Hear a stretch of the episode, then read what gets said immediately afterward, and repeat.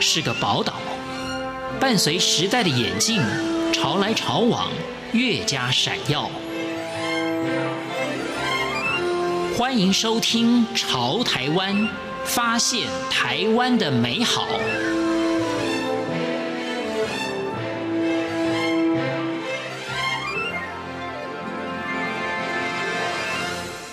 众朋友，大家好，欢迎收听今天的《潮台湾》，我是贤琴。郭维奇七岁的时候生了一场大病，导致手脚全部坏死，最后截肢保命。虽然没有了手和脚，但郭维奇并没有被坎坷的命运击垮。他学习如何重新接触社会，甚至还完成了登玉山、单车环岛和勇渡日月潭等四肢健全者都未必能够完成的挑战。今天朝台湾节目将分享郭维奇的人生故事。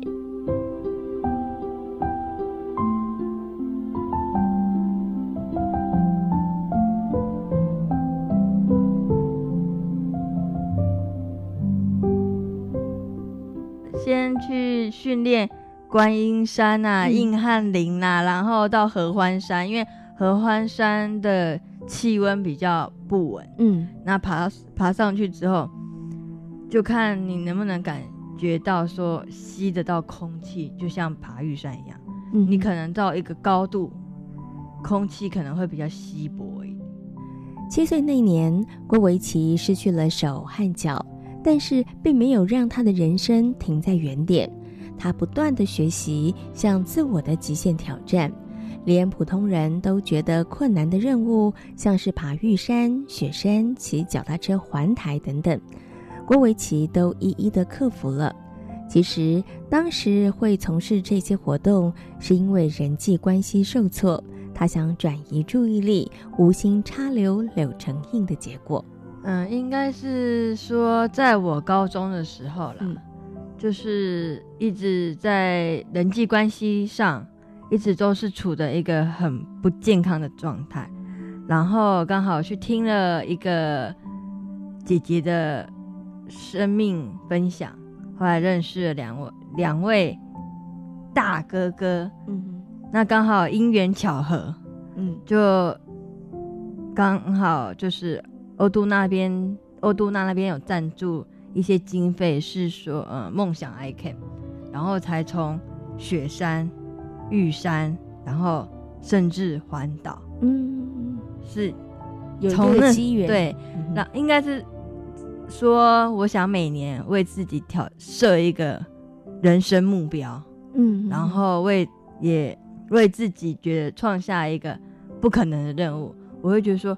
我都能可以做得到，我相信大家都可以，也可以跟我一样都能做得到。嗯。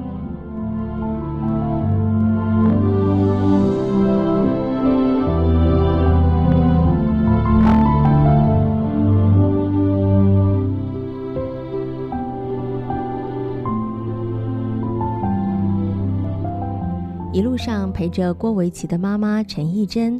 看着孩子为了达成目标，一次又一次辛苦的练习，他说：“过程虽然辛苦，但对于孩子来说，那也是很大的学习。所以，父母亲再怎么不舍，也得咬紧牙陪伴鼓励。”嗯，实际上在做这些挑战，有一个很大的作用，就是提升自己的信心。嗯，这个是我觉得他很大的动力吧，因为。在整个大环境里面，他的挫败感是太多的。那一一件事情自己已经设定的目标，那嗯，你你自己设定的目标是你可以自己掌控的，嗯，不受外界、外人、环境等等的影响。可是你说困难，困难我们可以找方法，嗯。实际上每一件事情都不简单，可是你有没有找对方法，这才是重点。嗯，那呃，我们一路上在带维奇的过程当中，我我觉得，哎，因为带他我变聪明，不然我想我应该不会去想很多很多不不一样的方法出来教一个孩子，因为他的嗯教育跟一般的人是截然不同的，而且我们也不曾接受过这样的教育。嗯，可是你为了让他顺畅，你就必须绞尽脑汁这样子一直去想，一直想，然后哎，有时候就会在梦中想到方法，有时候在白天，然后甚至他在。尝试的过程当中，你会看到他哎哪里不是恰当，哎他自己也会想出新的方法啊，所以就是说一个方法加一个方法，哎就有更好的方法。所以为什么他可以过得那么顺畅？我觉得这个就是在那个尝试当中一直提升的关系。对。嗯 okay.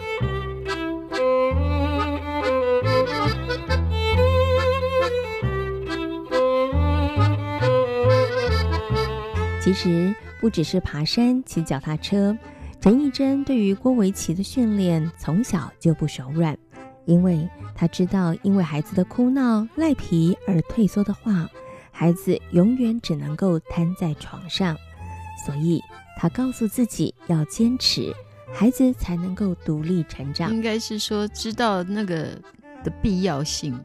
嗯，对，真的，如果没有这样子训练。他真的就是躺在那里的一个植物人，嗯，对，所以其实你只能一直不断的强化这样的信念，对。然后即使他哭着，然后或者是用一些发脾气、赖皮、赖皮的时候，还是坚持着。对啊，因为我们也才刚训练一年多，嗯哼，就有朋友是因应该算是一个观众吧。看到我们的节，呃，一个报道，结果他就来询问我，妈妈怎么可以把他训练的这么好？嗯哼。然后我有跟他强调，就是说，当你知道这件事对他是有好处的，你一定要坚持住，无论他怎么赖皮，怎么不做，你一定要坚持住，你这个孩子才带得起来。嗯。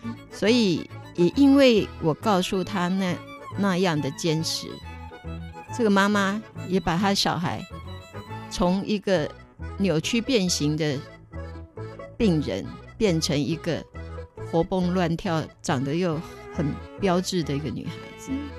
我就觉得，哎，我因为这样的分享，让别人又救了自己的孩子。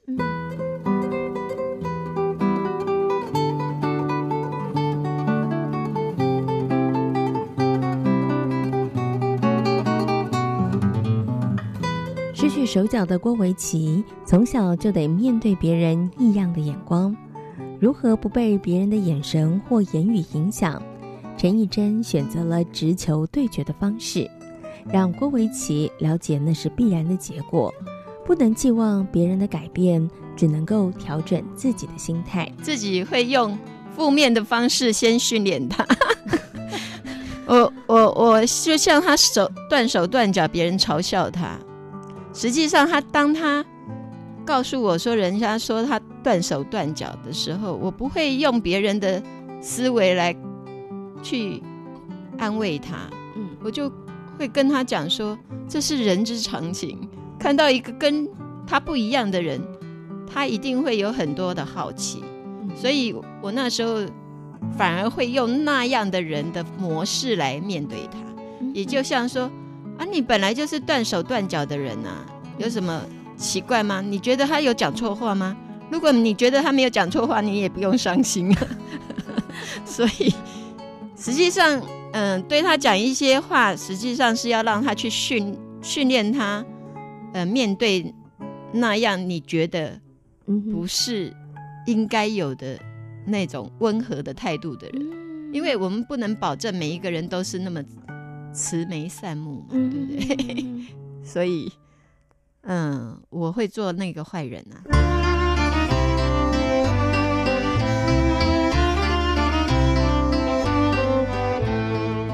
虽然失去了手和脚，但现在的郭维奇是舞台上亮眼的星星。